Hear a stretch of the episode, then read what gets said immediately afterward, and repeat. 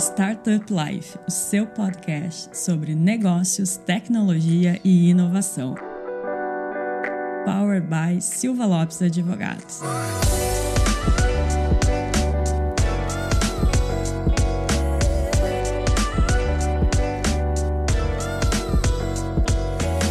Fala galera, eu sou a Cristiane Serra e esse é o seu podcast Startup Life. Começando então mais um episódio e como de praxe, toda primeira sexta-feira do mês, a gente tem um Minha Jornada. Lucas, muito obrigado por dividir novamente o espaço aqui comigo. É um prazer, Cris, estar sempre junto aqui contigo, é, fechando aqui quase nosso ano, nossa temporada com esse episódio. A gente trouxe um convidado mais que especial para conseguir conversar com a gente aqui sobre um tema muito importante. E o nosso convidado tem uma baita trajetória como empreendedor, certamente certamente os nossos ouvintes terão muitos insights a partir da história dele. Então, Lucas, conta pro pessoal quem é o nosso convidado. Boa, Cris. Apesar de jovem, nosso convidado aí já fez bastante coisa, fundou uma fintech incrível, que o mercado deve conhecer bastante. Então, hoje está aqui com a gente o CEO da Conta Simples, que é o Rodrigo Tognini. Rodrigo, obrigado por estar aqui com a gente, ter aceitado o convite. Tenho certeza que vai ser um papo muito legal aqui junto com a gente. Boa, primeiro agradeço o convite de bater esse papo. Sou Rodrigo Tognini, CEO e cofundador da Conta Simples. Tenho 28 anos, formado em administração pelo INSPER, mas eu costumo brincar que minha carteira de trabalho tem só um carimbo lá de um estágio que eu fiz uma época. O resto da minha carreira foi só empreendendo. Escolhi sofrer logo desde o início, né? E aí acho que aqui vamos compartilhar um pouco dessa trajetória e contar aí vários aprendizados, erros erros, acertos, né? E vai ser um prazer bater esse papo.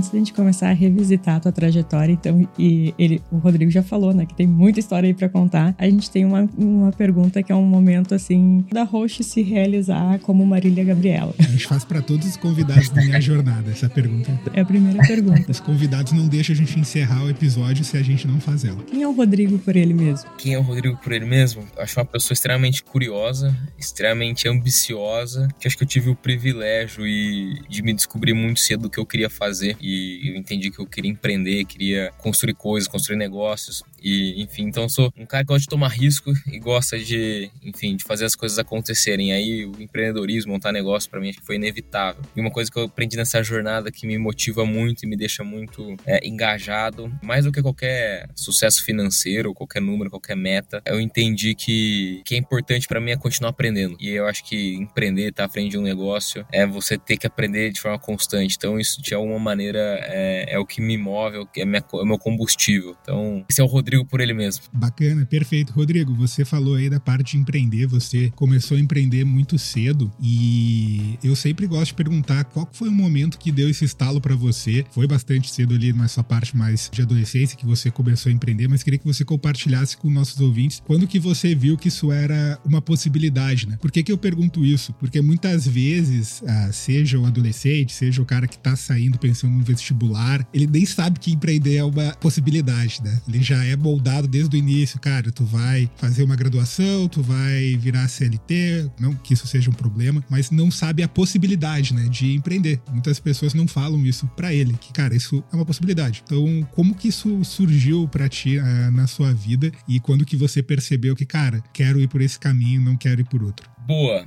Cara, essa é uma pergunta muito interessante, porque eu venho de uma família que minha mãe foi criada para. Eu tenho dois tios, irmãos da minha mãe, que foram militares. Minha mãe fez direito e era para ir para concurso público. Acabou se descobrindo o mundo de vendas, mundo corporativo. E meu pai é engenheiro, mas vem de família de médico. Então, aquelas carreiras tradicionais, né, que a gente sabe. E dentro de casa, assim, o empreendedorismo nunca foi algo muito falado, muito. Por mais que tenha sido muito admirado, nunca foi algo muito incentivado pelo exemplo deles, a trajetória que eles tiveram. Meu pai teve negócio em shopping, restaurante em shopping, ficou por um bom tempo, mas depois fechou e o negócio ficou naquelas, né? não foi nenhum, nenhum algo que cresceu. E, e aí, cara, de onde que vem essa vontade de empreender comigo? É, eu falo que isso veio de dentro, veio de uma vontade intrínseca minha e uma curiosidade de olhar para histórias. Eu ficava olhando as histórias de empreendedores, né? Tem um no Rio Grande do Sul mesmo, que é o Eloy Dávila, que montou a Fly Tour. E aí, pô, você pega a história dele, começou do nada, morou em favor em casa de, das outras pessoas, morou, dormiu um dia na rua, que não tinha lugar para dormir. E aí, de repente, você vê ele construir um negócio bilionário, né? Aí eu pegava essa história, pega a história do Flávio Augusto, pega a história de outros grandes empreendedores e empresários que montaram grandes coisas, e eu começava a me questionar como que essas pessoas fizeram isso, por onde que elas começaram, por que que elas fizeram isso, o que que elas tinham em comum. E aquela curiosidade foi, foi me moldando a buscar cada vez mais essas histórias, e foi buscando, foi cada vez mais acendendo essa chama, né, comigo. E antes de empreender, e antes de entrar de cabeça no negócio, eu tinha um outro negócio comigo que eu era, eu, eu, eu joguei basquete base desde meus 12 aos 19 anos. E o basquete foi algo assim que me levou para uma trajetória um pouco diferente da maioria dos meus amigos na época, da maioria das pessoas, né? Enquanto meus amigos tinham que também tinha que estudar, né, pro vestibular, mas assim, enquanto eles estavam focados só naquilo, o vestibular eu tinha que estar focado em treinar, tinha que estar focado em evoluir. Então eu fui entendendo que assim, a, a vida ali para mim tinham várias portas diferentes dos caminhos tradicionais que eu via todo mundo indo. Então para mim era meio natural pensar em caminhos não tradicionais como todo mundo tava seguindo, né? E sempre olhar para isso com bons olhos. Enfim, fui jogar basquete, fui jogar basquete até meus 19, fiz um ano de faculdade americana com bolsa, decidi largar. Nesse momento que eu decidi largar, voltei pro Brasil, acabei passando no INSPER para estudar no INSPER com bolsa também. E aí lá foi onde eu encontrei pessoas que estavam com um pouco dessa mentalidade de também querer empreender. E aí acho que o ambiente foi me moldando e fui pegando exemplos de pessoas que estavam na mesma fase de vida minha, na faculdade, na mesma idade ali, já com negócios acontecendo, né? E ali acho que foi para mim os primeiros grandes exemplos que eu comecei a ver, que não eram as histórias da, do, do, pessoal que tinha, que tava dando a palestra lá para mil pessoas contando e o negócio já é gigante. Não, eu tava vendo pessoas do meu lado começando a fazer um negócio e eu comecei a ver que aquilo era real, que aquilo era possível. Então acho que foi muito dessas curiosidades que eu, que eu fui tendo ao longo do caminho, busquei entender, ler livro, entender as trajetórias, ver palestra e ter essas pessoas depois dentro do ambiente que eu comecei a ter esses exemplos. E isso foi o que gerou a minha vontade. Agora, eu lembro assim com meus 17 anos, assim, o que, que é empreender, que, que é, como que abre uma empresa, o que, que é CNPJ, Sim. nota fiscal.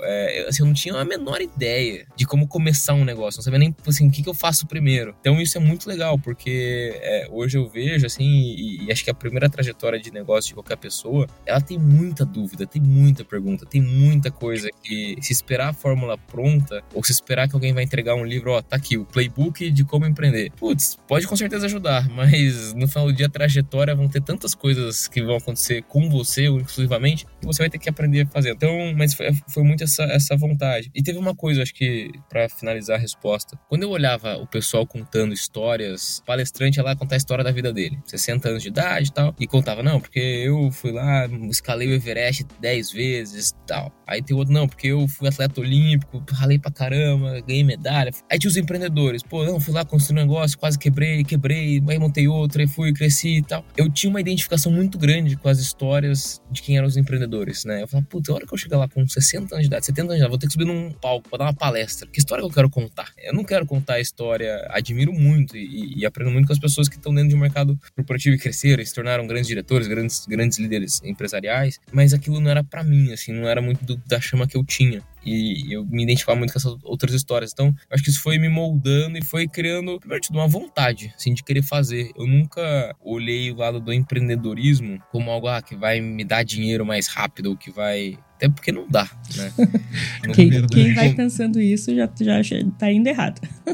tá indo errado, não dá. Mais pra frente, o negócio Sim. vai crescendo e prosperando, começa a acontecer. É, o negócio começa a prosperar, você até chegar lá, Sim. é 5, 10, 5, 10 anos de ralação e olha lá. E poucas empresas vão sobreviver 5, 10 anos, né? Pegando um gancho ali do que você falou, Rodrigo, acho que é bem bacana. A gente vai falar um pouco aí do mercado financeiro, mas voltando um passo atrás, falando do mercado de tecnologia, o mercado de startups, é um mercado que no Brasil teve um boom ali 2012, 2013, começou a ter um, um crescimento mais acelerado e, pô, passado aí 10, 10 anos desse boom, eu ainda vejo muito no mercado, queria que você desse essas dicas, muitas pessoas achando que abrir a startup é um ser irregular, né? Ah, eu vou abrir a startup, eu vou ter um produto, eu vou botar o meu MVP, daí deu errado e, cara, vamos embora. Eu falo, cara, uma startup é uma empresa, né? Tu tem que emitir nota, tu tem que pagar boleto, tu tem que recolher tributo, tu tem que contratar gente, tu vai assinar carteira. É empresa, não é é algo imaginário, né? Ah, você é um unicórnio, então eu não preciso nem emitir nota. Eu vejo muitas vezes o empreendedor errando nisso, né? Eu costumo falar que empreendedor é o cara muito bom de produto, mas quem faz a empresa ganhar dinheiro é o empresário, né? Então chega um momento que não adianta só tu saber de produto. Tu vai batendo um teto que tu vai ter que escalar a equipe, escalar a gente, tu vai ter que entender de um pouquinho de jurídico, regulatório. E isso é uma virada de chave importante. Mas eu vejo que no início eu queria que você desse umas dicas pro cara que tá começando, que é a maioria da nossa audiência, o cara que é empreendedor. Como que foi esse início de você? Que você apanhou muito, errou muito nesses primeiros momentos? Boa, boa. Você, pegando esse gancho que você falou, assim, eu vejo muita gente, amigo meu, por exemplo, que tava na faculdade, ah, vou aqui trabalhar numa empresa, depois de 5, 7 anos vou fazer um MBA fora, aí depois eu volto e vou montar o meu negócio. A fórmula é como se, a,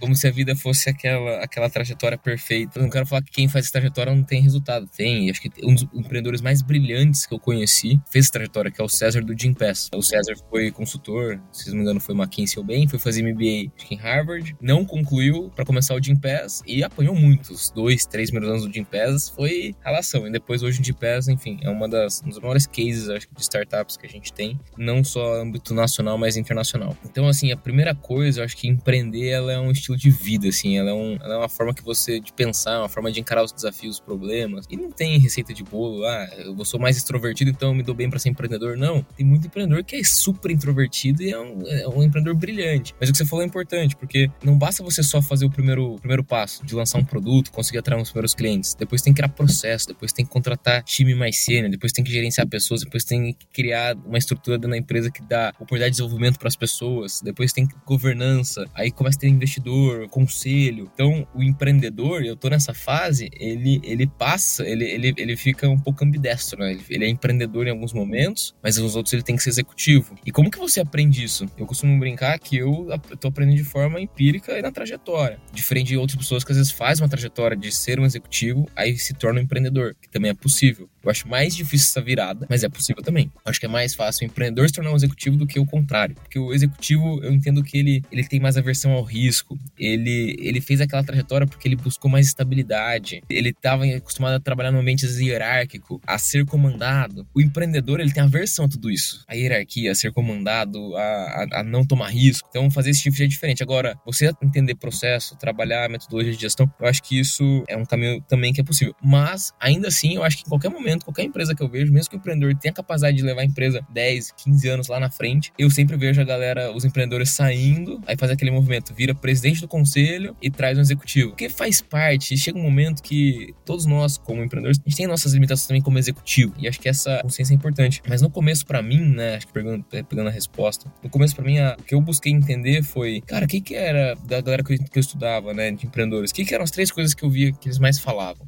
Primeira, ninguém fez nada sozinho. Eles sempre tinham alguém compartilhando, seja um, um, um sócio no negócio, seja um mentor, seja um conselho. Assim, sempre tinha mais pessoas envolvidas naquela ideia, por mais que às vezes o expoente do negócio se torna, né? Então, pegar o exemplo aqui do Flávio Augusto, por exemplo, que é um grande empreendedor. O Flávio, quando a gente pensa, é o Flávio que montou as empresas, mas no final do dia ele sempre cita que ele não fez nada sozinho, sempre teve outras pessoas ao redor dele que ajudou. Né? Então, a primeira coisa, eu tinha que saber ter gente comigo. Então, como que eu vendo o sonho para as pessoas? Como que eu faço as pessoas largarem o que elas estão fazendo, o que elas, onde elas estão trabalhando, para ir viver um sonho que eu estou idealizando. Então, essa é a primeira, primeira, coisa que eu tive que entender e aprender. A segunda, todos, sem exceção, passaram, se não foi por um, mas por alguns momentos de quase quebrar, ou de quebrar, ou de ver, tá, não ver a luz no fim do túnel e não saber o que fazer, de caos. E eu sabia, eu sabia que se eu quisesse montar um negócio, eu ia enfrentar esses momentos. Ah, você tá preparado para esses momentos? Não, porque a gente não sabe o que vai acontecer de fato. Mas eu acho que você tem que estar preparado mentalmente para ter que enfrentar né? E, pô, tá vindo um tsunami, vou ter que furar esse tsunami. Sim. E é isso, tem que dar um jeito. Tá acabando o dinheiro, eu... tem que ir atrás. E aí eu tive algumas histórias de conta simples que eu posso contar aqui. E a terceira é, é um pouco do que eu falei antes, que é um propósito maior, que não é só o dinheiro, não é só, ah, eu quero empreender porque eu quero depois comprar uma casa na praia, eu quero viajar o mundo, eu quero ter um carro importado. Putz, se for empreender por isso, melhor talvez ir trabalhar no mercado financeiro e estudar para todas as provas de fundo de investimento lá e que... Para uma empresa que te paga 13 terceiro, quarto, quinto, sexto, sétimo, embora. É, é, talvez é mais rápido e, e, e, mais garantido que você vai conseguir isso, né? Então eu fui entendendo isso. Então no começo eu busquei conhecer o máximo de gente possível e foi assim que eu conheci meus sócios, né? Então nós somos em três cofundadores, eu, o Fernando e o Ricardo. O Fernando eu conheci através de um amigo meu da faculdade, que ele fazia pós na faculdade quando eu fazia graduação. Ele era headhunter e aí eu pedi uma ajuda, precisava conhecer gente, ele me conectou. E o outro, o Gotti, o Ricardo, eu conheci ele, eu trabalhei no comecinho da Stone E ele foi uma das primeiras pessoas a, a, a montar os times, foi gerente de vendas, de distribuição da Stone. E conheci ele lá em 2014, a gente foi montar negócio junto no final de 18. Então fui buscando, fui buscando estar tá conhecendo essas pessoas. E, e depois as outras duas coisas era se preparar para os tombos que a gente vai levar e pensar sempre qual é o sonho grande, mais do que dinheiro. Porque se fosse pelo dinheiro, assim, foram dois anos e meio de muito trabalho que a gente, assim, teve muito sacrifício para começar a ver o resultado acontecer. E, e, a gente colocou muita coisa em jogo. Então eu, eu, eu, falo, o Fernando ele era gerente na Cielo, trabalhava lá em Alphaville, tinha um apartamento próprio, carro do ano. Ele decidiu vender tudo, voltou a morar na casa dos pais com 32 anos, 33, para montar um negócio, porque a gente não tinha rodadas de investimento que nem tem gente que consegue levantar 5 milhões de dólares no PowerPoint. A gente não conseguia. Então, o pouco que a gente tinha era para fazer o produto ali. E aí a gente começou a sacrificar pra fazer essas coisas. E aí o negócio começou a, a girar, né? Mas foi um tempo, levou um tempo pra isso acontecer.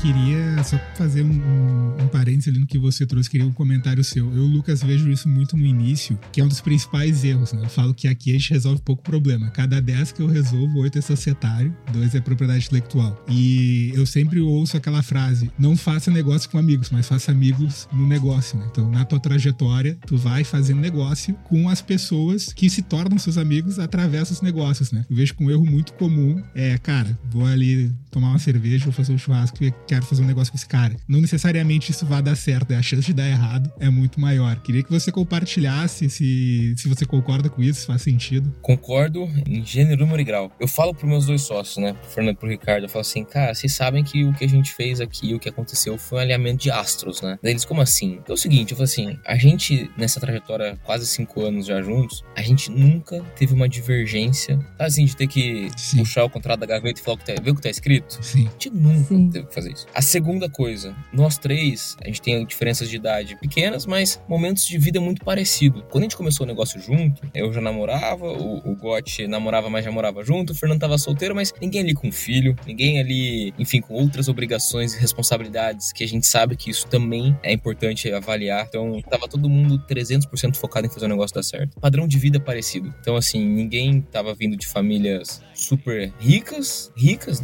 ninguém tava vindo também de famílias super sem acesso e sem. Então, assim, a gente tava assim, tava nos mesmos ambientes. E a quarta coisa, a gente era da mesma indústria. Então eu trabalhei um pouquinho na Stone, o Gotti veio de Stone Creditas, o Fernando Cielo, Bradesco, Accenture. Então, assim, a gente conhecia o mercado de pagamento, o mercado financeiro, só que com expertises diferentes. Então eu era mais do lado negócio, financeiro, o Gotti mais do lado vendas. Então, essa combinação de acontecer naquele momento, da gente estar tá junto e a gente, o que você falou, a gente não era amigo antes. Eu conheci por indicações. Assim, eu conheci o, o Ricardo na, na, época de Stone, o Gotti. Mas, cara, a gente trocava, às vezes tomava um café junto, um almoço ali, mas, cara, bem esporádico. Não era Sim. algo que a gente convivia. A gente se tornou amigos fazendo negócio. Então, hoje, assim, puta, vamos sair pra jantar final de semana, né? Pô, é um prazer fazer isso com eles. Mas a gente não fazia isso antes. E eu, eu falo, a gente aqui tem três tipos de relacionamento, né? Eu deixo isso muito claro. A gente tem o relacionamento que é o relacionamento na pessoa física. Eu e o Fernando fomos padrinhos de casamento do God. God, tô aqui pra você que precisar, cara. Assim, pô, se tem alguma coisa, cara, do CPF você conta comigo. A gente tem o relacionamento como sócio, que é Cara, nós três temos uma participação relevante do negócio, nós três sentamos no conselho da empresa, nós três temos decisões importantes visando médio e longo prazo do negócio, a gente tem responsabilidades com isso. A gente tem que saber entender isso. E terceiro, a gente tem um relacionamento executivo. A empresa foi crescendo, a gente está com 250 pessoas, os cargos começaram a ser importantes, né? A questão da, ah, startup não tem hierarquia, não tem Sim. tudo horizontal. Chega um momento que precisa ter. Precisa ter cadeia de comando, precisa ter gestão, controle, processo. E aí a gente também tem o relacionamento executivo, que eu falo, talvez tenham decisões, eu como seu que eu vou ter que tomar que vocês vão ter que entender. Não é que significa Sim. que eu não vou entender a opinião de vocês, mas vocês vão ter que disagree and commit. Vão ter decisões que vocês vão querer tomar que eu também vou ter que compreender no âmbito executivo. No societário, a discussão é outra. A gente é sócio igual. No âmbito pessoal, é outra discussão. Cara, como a gente separa isso? E eu sempre investi muito e incentivei muito. Eu fiz muito tempo de terapia. O Fernando vem fazendo, o Gotti vem fazendo. Eu sempre incentivei muito. Nós três, a gente fazer terapia. Investi muito na gente em trabalhos de coaching, counseling, mentoring. E isso foi muito importante, porque foi trazendo maturidade para as nossas discussões, da gente conseguir separar esses três ambientes. E obviamente a gente tem divergência, tem discussão, e isso é importante, isso é riqueza de, de decisão. que a gente gera. Mas eu sempre deixei isso muito claro. Então eu tenho um privilégio de dividir a jornada com eles, porque você falou, né, dos 10 processos que chegam aí, 8 é societário. Ainda bem que a gente conseguiu criar essa, essa alquimia, essa química entre a gente e ter essa clareza, ter essa maturidade para dividir essa jornada, porque eu imagino como é difícil o que a gente conseguiu fazer aqui, assim. É bem difícil. Como eu falei, é um alinhamento de astros, assim. Com certeza. E, Rodrigo, eu queria resgatar um pouquinho lá o início da nossa conversa, que tu falou que tu jogou basquete, né? E o que que o esporte, especificamente o basquete, trouxe para ti que tu consegue aplicar na tua trajetória como empreendedor, como empresário? Boa. O esporte para mim foi, tirando a minha casa, né, a educação dos meus pais, talvez tenha sido a escola de valores mais importante da minha vida. A primeira delas, eu entendi a noção e entendi a, a relação entre esforço, dedicação, resultado e recompensa. Não adianta você querer ganhar o campeonato se você não se dedicar a treinar, se você não se dedicar a treinar mais que todo mundo, se você não buscar ser resiliente. Mas ao mesmo tempo, você fazer tudo isso, se dedicar a treinar horas e horas, meses, semanas seguidas, não é garantia que você vai ganhar o campeonato. Então, ao mesmo tempo, lidar com frustração, saber perder, saber competir, saber admirar o outro, o competidor. Então, a primeira coisa, noção de esforço, disciplina, consistência. A segunda, me ajudou muito na parte de liderança e gestão de pessoas. Quando a gente ia jogar, às vezes, num ginásio lotado, torcida contra, a galera xingando, e aquele ginásio, aquele caldeirão, tinha jogador que no treino anterior que ele tava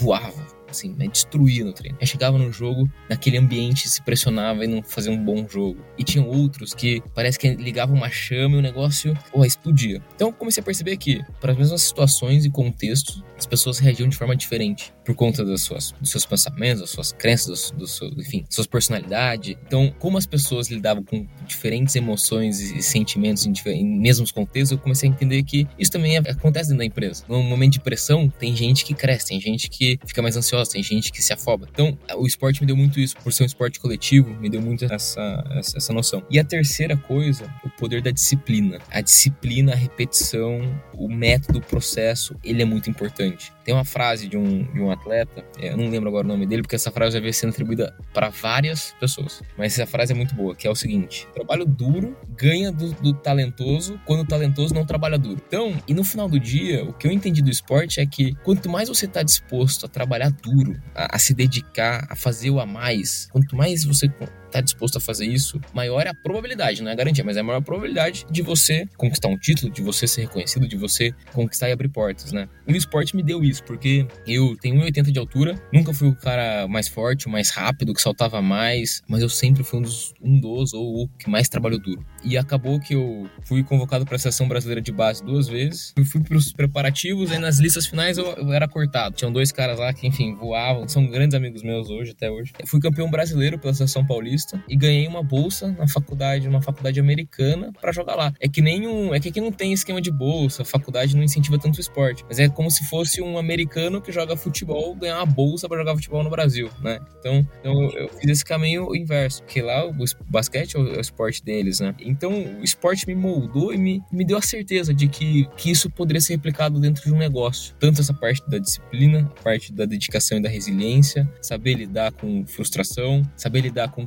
competição concorrência, saber lidar com pessoas de diferentes personalidades que, que agem de diferentes maneiras em mesmos contextos. Então, isso tudo é um prato cheio. Quando eu olho, é, a, gente, a gente fez um evento muito bom agora, recentemente, que foi Startups Fever, e o Flávio Canto foi palestrar. E o Flávio, medalhista olímpico, e o Flávio começou a contar os valores do esporte, da vida dele, como ele aplica hoje no dia a dia. Cara, a relação, ela é 100%, ela é 100% correlacionada com o mundo dos negócios, né? Então, eu brinco que o esporte foi foi a minha primeira, minha primeira grande faculdade, assim, de, de entender tudo isso, me preparar para fazer isso. Agora, se me perguntar, pô, mas de onde vem toda essa vontade, essa energia, essa ambição, essa. Eu não sei, acho que tem que ser um pouco louco, assim, de, de, de acreditar muito, de fazer, de. Porque no final do dia a gente tenta fazer e nada é garantido, né? Eu lembro que um, teve um amigo meu, ele jogava futebol, e ele se destacava, jogou em base de time grande, jogou com um jogador que foi seleção brasileira recentemente. Só que ele tava naquela fase ali, né, de, pô, eu tenho que decidir se eu quero me dedicar pro esporte ou se eu quero estudar. Infelizmente, quem faz a, a esporte alta performance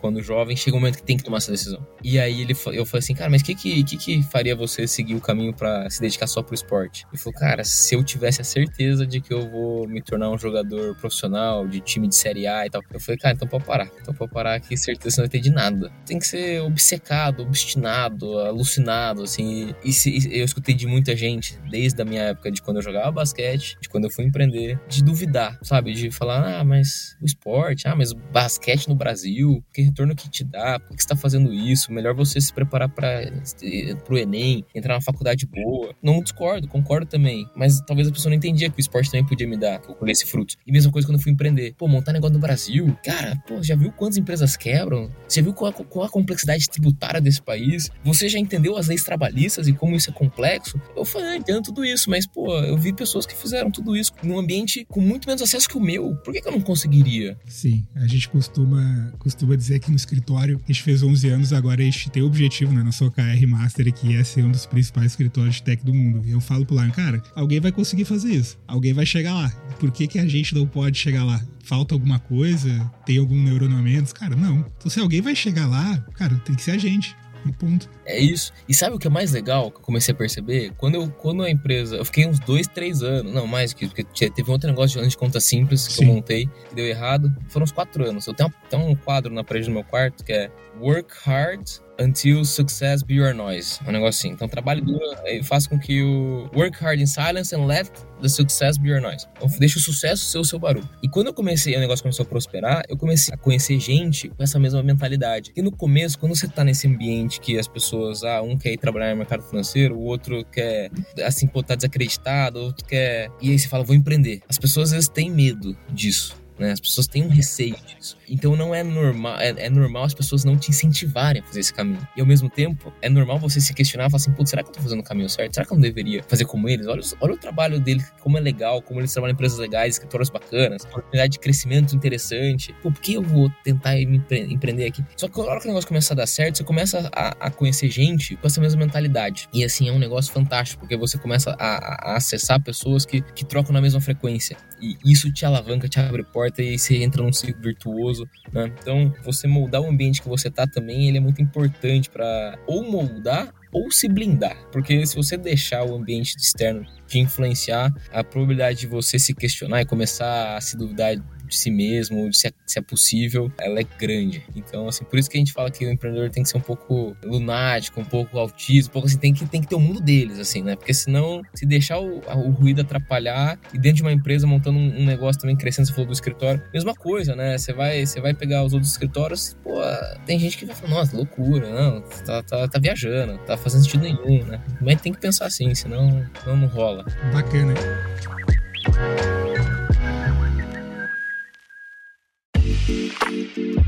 Eu queria que você, puxando agora um pouco da sua experiência mais no mercado financeiro, a gente começou a ver um boom muito grande de, de empresas que querem, querem iniciar no mercado, seja de pagamento, seja de crédito. Eu, Lucas, sempre costumo dizer que fintech não é gênero, é espécie, né? A gente pode ter espécie de câmbio, corretagem, crédito, pagamento, é uma infinidade. Eu falo, quando o empreendedor vem falar do modelo de negócio, é tudo muito lindo, né? Ah, eu vou ter minha conta, daí eu vou fazer antecipação, daí eu vou ofertar o crédito, ter o Pix e tal. é tudo muito lindo. Mas eu, eu, Lucas, costumo dizer que no escritório, essa é uma frase minha, tá? Não é do escritório. Eu falo às vezes que fintech não é startup. E o pessoal fica bravo comigo. Como assim, Lucas? Fintech não é startup? Cara, não que não seja. É que tu tem. A, a startup, como modelo de negócio, tu tem um alto poder de pivotação, né? Tu hoje é um marketplace, mas tu quer ser um SaaS por mão de uma sala, tu virou. Fintech não é tão fácil, né? Tu pode, cara, hoje eu tô ofertando uma conta de pagamento, amanhã eu quero ser ofertado empréstimo. Não é tão simples. Eu queria que você trouxesse um pouco da sua experiência de empreender no mercado financeiro, porque eu costumo dizer também que é jogar Premier League não Campeonato Brasileiro. Por quê? A barreira de entrada é maior, a complexidade de operar negócios assim não é tão simples. E muitas vezes isso desincentiva as pessoas a querer empreender nesse mercado, que tem muita oportunidade, né? O Brasil tem muita oportunidade nesse mercado. E eu vejo muitos empreendedores que querem ir, cara, eu quero quero abrir, ah, quero começar do mercado financeiro, quero abrir uma fintech, cara, quero ser um banco digital. Cara, calma, vamos lá. Queria que você trouxesse um pouco pra, pra galera aqui que tá buscando empreender nesse mercado. Cara, o que que mais, o que que mais dói? O seu regulatório, o que que mais doeu pra ti aí no dia a dia? Pô, eu vou começar colocando o que, que eu vejo de oportunidade nesse setor, mas ao mesmo tempo depois os alertas. O dia o Brasil é um dos países com um sistema financeiro mais avançados do mundo. Quando a gente pega as maiores empresas mais bem avaliadas da América Latina, vão estar os grandes bancos brasileiros, sem sombra de dúvida. E ao mesmo tempo, quando a gente pega lá a lista de Procon Reclame Aqui, você também pode ver que vai ter uma lista grande de reclamações dentro de, de, de grandes bancos mais. Então, o que, que essa combinação mostra? Que é um mercado gigantesco, é um mercado próspero, é um mercado com muita ineficiência. Então, tem muita oportunidade. Mas eu lembro de um papo que eu tive com o Pedro do Neon, né? O Pedro Conrad do Neon, e eu tava começando a conta simples. E aí eu fui lá conversar com ele e tal. Assim: Cara, se eu soubesse tudo que eu passei, tive que passar para montar o Neon no estágio que ele já tava naquela época, eu falei, cara, eu teria feito outra startup que não uma fintech. é... E, e, eu, e eu dei aquela risada de desespero, né? Eu falei, puta, o que, que será que tá me aguardando, né? Pela frente. Mas vamos em frente, de novo. Se fosse assim, jogar na Premier League, realmente é, porque quando a gente entra nesse setor, a gente teve muita dificuldade de levantar com os primeiros investidores, porque a galera entendia, pô, você vai competir com grandes bancos, com Sim. grandes fintechs, com empresas muito mais capitalizadas. Cara, tem dinheiro infinito, né? Tem dinheiro infinito. Eu falava, realmente, é, é desafiador. Mas eu voltava naquele, no, no, Rodrigo por ele mesmo que eu me Sim. defini. Cara, pô, talvez seja a melhor oportunidade que eu tenha para aprender e me desafiar, não me comparando com um setor pequeno, um setor, pô, vamos, vamos treinar para ganhar do, do, do, dos times da Champions League? Porque se a gente vai mirar lá em cima, a gente vai chegar lá e, e vai ser difícil, mas a gente vai ganhar uma bagagem fenomenal fazendo isso. Né? Então, isso para mim foi o que me motivou. Mas o que é desafiador nesse setor? Primeira coisa, você tá lidando com o dinheiro do cliente. Você tá lidando muitas vezes com a vida do seu cliente. No nosso caso, a gente atende empresas. A gente atende empresas de PMS, de pequeno e médio porte, né? Então, empresas que têm vai, de 5 a 10 funcionários até empresas de 500, 600 funcionários. Eu sou suspeito para falar porque a gente é cliente, tá? Então, suspeito Pô, legal, legal. pois é. Mas assim, pô, a gente pega uma empresa que tem 5 a 10 funcionários e, o dinheiro que ela colocou na conta simples talvez tenha sido dinheiro de anos de trabalho. Então, primeira coisa, a gente tem uma responsabilidade gigante com os nossos clientes para garantir que o dinheiro deles vai estar seguro, vai estar operando, eles vão conseguir fazer as transações. A gente quer, a gente oferta todo o diferencial de controle, gestão, otimização, eficiência, mas ao mesmo tempo a gente tem que saber que a gente está lidando com o dinheiro desse cliente, né? A gente não é, não está trocando um dado, um Excel, né, uma planilha. A gente está trocando o dinheiro dele. Segunda coisa, conforme a gente cresce, começa a ter o, o Banco Central olhando, porque o Banco Central tem um dever como um, uma instituição independente de regular o mercado e de garantir que a gente não vai correr um risco sistêmico. Então, se o Banco Central não existe Banco Central, vira uma anarquia que todo mundo começa a querer dar empréstimo de qualquer jeito, não tem análise, começa a explodir índices de fraude, de lavagem de dinheiro. Então, o Banco Central, conforme a empresa vai crescendo, ele vai querendo, mas me mostra seu processo. Qual é a regra que você está usando para isso? Ó, oh, se atingiu tal limite de transação, você vai ter que tirar uma licença, porque agora você começa a representar não só um potencial para o sistema, mas também um risco. E eu quero entender todas as empresas que estão com esse porte, qual, qual é o tamanho que você, como vocês estão operando. Então, o Banco Central ele, ele vira um ente importante. E o terceiro é, infelizmente, o Brasil é um país que tem muito níveis altos de fraude, de, de furto, de roubo, né? E antigamente, quando o dinheiro era físico, era furto sempre na, na rua, você vai, não, né? Hoje em dia, como o dinheiro está digitalizado, esse modus operandi também foi para o mundo digital. Então, a gente começa, eu lembro, os primeiros clientes que a gente teve, nós produto era um produto de emissão de boleto de cobrança, né? E a gente começou a ter uns volumes lá diferentes, né? E a gente começou a ver, tinha ali alguns clientes que eram fraudadores, a gente nunca tinha lidado com isso. Sim. Daí a gente vai lá, tem que cancelar a conta, bloquear como que a gente começa a criar processo. E, então hoje a gente tem um time de risco, de prevenção, Sim. de cybersecurity, com mais de 40, 50 pessoas só para fazer todo esse trabalho. Eu já vi caso que tu vai abrir a conta, o cara põe a foto do cachorro no Face, na identificação, ele abre a conta. Fica dois dias até alguém ver. Mas até é. esse prazo o cara já fez alguma. Já fez o estrago. Já fez o estrago. Já então, fez. Não dá pra abrir tua conta imediatamente. Cara, nem grandes instituições abrem tua conta em cinco segundos. É, e antigamente, como era lei você ter uma agência física e abrir conta, Sim. você não tinha abertura de conta digital, você tinha que ir na agência. Sim. Hoje em dia, né, infelizmente tem uma parte, e é uma pequenina parte da população, mas existe ainda que faz isso pro mal, né? E, e, e tem gente muito boa fazendo isso. Então, assim, a gente também tem que ser melhor que eles. Então a gente tem que investir muito nisso. E eu acho que isso é uma coisa que quando alguém vai tentar montar um, algo no setor como a fintech, negligencia, não tem às vezes ideia Sim. disso. E então assim, esse, esse, esse, esse investimento em segurança, esse investimento em prevenção, esse investimento nesses processos, em ferramental, né? A gente Sim, tem várias ferramentas que a gente usa aqui uhum. para monitoria, antifraude, KYC, background check, que a gente investe para prevenir tudo isso. Tem muita gente que não tem ideia disso, né? Eu tinha uma certa ideia porque da época minha de Stone, né? Que eu vi lá, já, lá o Got também e o Fernando Enciado. Às vezes tem gente que tá num setor de varejo e fala, não, agora eu vou montar um wallet pro meu varejo e, e vou dar crédito. Cara, eu falo assim, cara, cuidado, porque assim, tinha gente, muita empresa que vinha pra gente e falava assim, cara, dá pra pegar o aplicativo da conta simples? O processo que vocês criaram, a casca que vocês têm aí, eu quero colocar o, o, o, nosso logo e as nossas cores. Aí eu, eu, falava, no começo a gente tava tentando achar algumas verticais, a gente escutava e fazia uma proposta. Só que eu venho com a proposta, ó, tá aqui o processo, a gente consegue fazer. Cara, o, colocar o logo de vocês é o de menos. Sim. Só que tem uma parte operacional aqui do outro lado que, se a gente for fazer, vai custar tanto. Ou então você pode fazer do lado de vocês. A hora que as pessoas viam essa outra lado da proposta, que eles não tinham ideia, assim, puta, não, a gente vai repensar melhor, é, deixa eu voltar, deixa eu deixa eu analisar com calma. É, porque assim, a gente vai ter que ter uma monitoria 24 por 7, vai ter Sim. que ter canal de atendimento, vai ter que ter processo de antifraude, vai ter que é, monitorar as transações, vai ter que Prestar fazer algumas conta. integrações com outros parceiros. Prestar conta. Você vai querer fazer essa parte? Não é só, você não é só essa caça com o logo da sua empresa. Você tem que ter todo esse outro lado. Então, aprender a todo esse outro racional é importante. Então, então assim, tem muito potencial. Que nem, eu, que nem eu volto a falar. O mercado financeiro é um mercado que tem muito potencial para diferentes produtos. Empréstimo, Sim. crédito, é, agora infraestrutura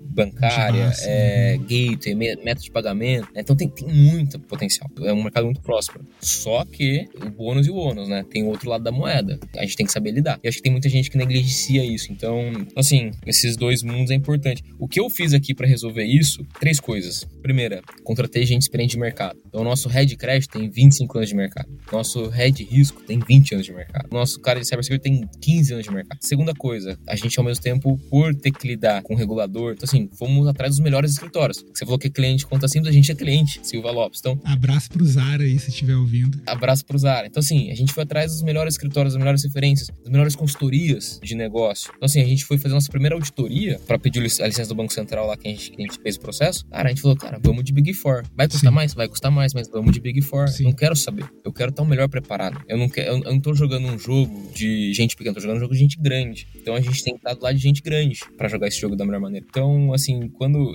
Ah, não é gasto, cara, é investimento. Ah, puta, vai custar tanto. Vai custar, mas é investimento. Por isso que eu falo que é a Premier League, né? Muitas vezes, cara, eu. eu essa é a opinião do Lucas. Grandes fintechs que eu vejo aqui que são clientes ou do mercado, cara, invariavelmente um founder ou todos, alguém, cara, tem que ter vindo no mercado financeiro. Tem que ter, cara. Se tu é um cara que é outside, quer começar grande, é muito difícil. Eu vejo, cara, tu é de outro mercado, tu quer começar já, cara, abrir meu banco. Cara, calma. Começa como um core começa com uma estrutura mais enxuta, aprende, ganha track record. Isso vai fazer diferença na hora de fazer a autorização, pedido, o órgão regulador vai levar em consideração. Mas muitas vezes tu quer te aventurar, por isso que eu falo que eu é tua startup, né? Eu quero me aventurar nesse mercado. Cara, tu vai, vai bater de cara numa parede e a culpa não vai ser do mercado, né? É, então assim, tem que come e começar devagar, começar com cautela, Isso. porque a startup por si só, ela é uma empresa que busca crescer de forma exponencial. Só que eu não conheço ninguém no Brasil. Se você tiver algum caso, depois você encontra, mas não conheço ninguém, por exemplo, no setor de crédito, como startup, que conseguiu crescer de forma exponencial e que depois não bateu no muro e, e teve que se rebolar para deixar o negócio de pé. Sim. Ou teve que fechar de fato o negócio. Então, assim, é, a, gente teve, a gente teve uma vantagem aqui que o nosso modelo, logo de cara, não dependia de crédito. Né? Nosso business era transacional. Então, era cartão corporativo, era cliente usava o próprio dinheiro dele e a gente facilitava essa jornada. Agora a gente entrou no mundo de crédito, mas depois de quatro anos. E o modelo hoje não depende disso. Então, a gente não tem uma pressão por ter que crescer carteira de crédito de forma agressiva e, e descontrolada. Isso é uma vantagem, porque a gente consegue fazer com calma, com paciência, entender cada etapa, os processos. Né? Rodrigo, a gente tem que se encaminhar aqui para os finalmente, Já, né? Já. conversa, conversa boa voa o tempo, né? A gente precisa liberar o nosso convidado. Não tá, né? Mas eu então queria. Tem que gravar outro com o Rodrigo é, depois. Mas já fica o convite para mais um. Pra voltar. Boa, fechado. Mas eu queria te fazer uma última pergunta, Rodrigo. O quão importante foi ter empreendido antes na hora que vocês resolveram, então, de fato, fundar a conta simples? Fundamental, porque outro negócio que eu montei foi junto com o Fernando, o Gotti não tava nesse ainda. Cara, a gente pode escrever um livro, um pocketbook, de tudo errado que a gente fez. Desde a gente se apaixonar pela solução, idealizar o que a gente tava construindo, é, até a gente não fazer muita avaliação com o cliente, e a gente começa a construir um negócio. Aí depois a parte societária. Eu tenho um outro sócio que é um grande amigo meu, é amigo meu de faculdade. A gente era sócio. A gente era muito parecido nas skills. A gente tinha uma, uma como que eu posso falar, uma sobreposição de função muito, muito grande. Uhum. É, uma duplicidade. E, e, depois eu percebi que, desde o início, ele tava com uma visão de negócio futura para um caminho que eu tava pensando para outro. E eu acho que ele acreditava que eu ia comprar a visão dele e eu acreditava que, eu, que ele ia comprar a minha. Chegou um momento que o negócio ficou, puta, cara, sem putz, sustentável. Então, assim, eu aprendi a parte societária, eu aprendi a, a construção de produto, a avaliação com o cliente, a, a saber gerenciar tempo. Então, assim, cara, empreendedor no começo vai fazer o quê? Eu não tenho uma reunião para fazer, o que, que eu começo? Que que eu... E aí, quando eu fui montar a conta simples com essa bagagem, foi fundamental. E se um dia eu for pensar em montar um outro negócio lá na frente, a bagagem que eu tive de conta simples, de onde a gente, de onde a gente chegou e onde vai chegar ainda, vai ser também fundamental. E, e, tenho certeza que vou aprender outras coisas em outras trajetórias que também vão ser fundamentais. Então, assim, é uma, de novo, é um eterno aprendizado. E no final de é isso que me move, é isso que me, que, que me motiva. Esse combustível de sempre aprender, fazer, entender, e a tecnologia avança. Mas ao mesmo tempo, não tem como você montar um segundo negócio e montar o primeiro, né? Então, então acho que a gente tem que entender que faz parte dar errado, faz parte o negócio não dar certo. Mas tem formas que a gente consegue fazer isso que mitiga risco financeiro, que mitiga risco emocional, que você consegue fazer metodologias de processo de construção. Então, acho que um livro, se eu puder deixar aqui de recomendação para quem, quem quiser, tem vários, né? Mas tem dois livros, que um é o Lean Startup, Startup Enxuta, do Eric Rice. Para mim, esse é um livro fantástico, ensina uma metodologia de como você começa pequeno e vai escalando o aprendizado até que você invista de fato dinheiro, tempo, energia para o negócio se tornar grande. E o outro é o livro do Steve Blank, que é o The Owner's Startup Manual, que é um livro, é um, é um, é livro quase acadêmico. Mas quem pega essas duas metodologias e aplica, sem sombra de dúvida, consegue. Não, não é garantia que dá certo. Nada, nada é garantia que vai dar certo. Mas a probabilidade de dar certo ela aumenta consideravelmente. Eu gosto desses livros e, e não desmerecendo, eu amo um livro chamado Blitzscaling do Chris Yeh, mas eu vejo que às vezes o pessoal segue ele como se fosse, cara, é isso. Até o Chris Yeh, uma palestra dele, falou, cara, calma, não é, não vou se interpretar errado, não é, não é, não é assim. Ah, mas é um ótimo livro é. também, fica a dica. Ótimo livro também. O Blitzscaling eu li, eu li depois, assim, eu li um Sim. pouco mais pra frente. No começo os outros foram, mas são bons livros, assim.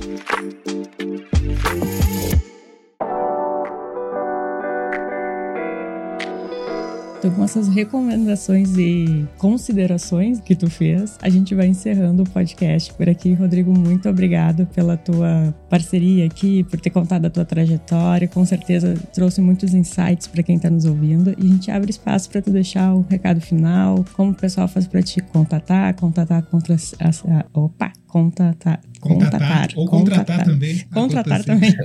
como, como faz para contatar a conta simples? E o espaço está aberto. Agora é o momento do jabá, Rodrigo. Boa. Bom, para quem quiser saber mais de conta simples, nosso site é contasimples.com só .com, sem o BR. Aí redes sociais, nossa conta simples BR, tem LinkedIn, a gente tem até Twitter, TikTok. A gente é mais ativo no, no Instagram e no LinkedIn. Para me contar, meu LinkedIn é Rodrigo Tognini, então não tem muita.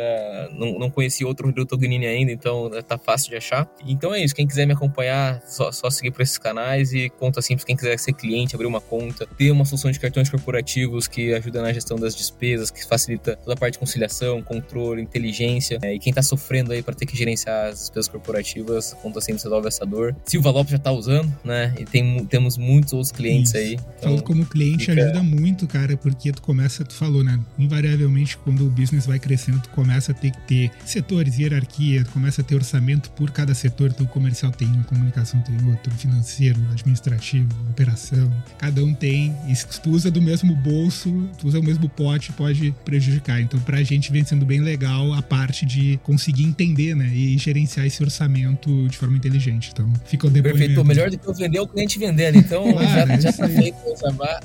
E quem quiser é, conectar e saber mais, é só entrar no nosso site. Nosso time de vendas pode entrar em contato. E, turma, brigadão pelo papo. Foi um prazer. Espero que a turma goste. E fica o convite para mais um episódio. Quem sabe esse aí dos erros, né? Do, o que não, o que, que o empreendedor não deve fazer. É isso aí. A gente tem várias. Aí podemos ficar umas três horas aqui para mais. Dá até para fazer uma série. Lucas, obrigado. E aos nossos ouvintes, muito obrigado também pela companhia nesse episódio. E até o próximo.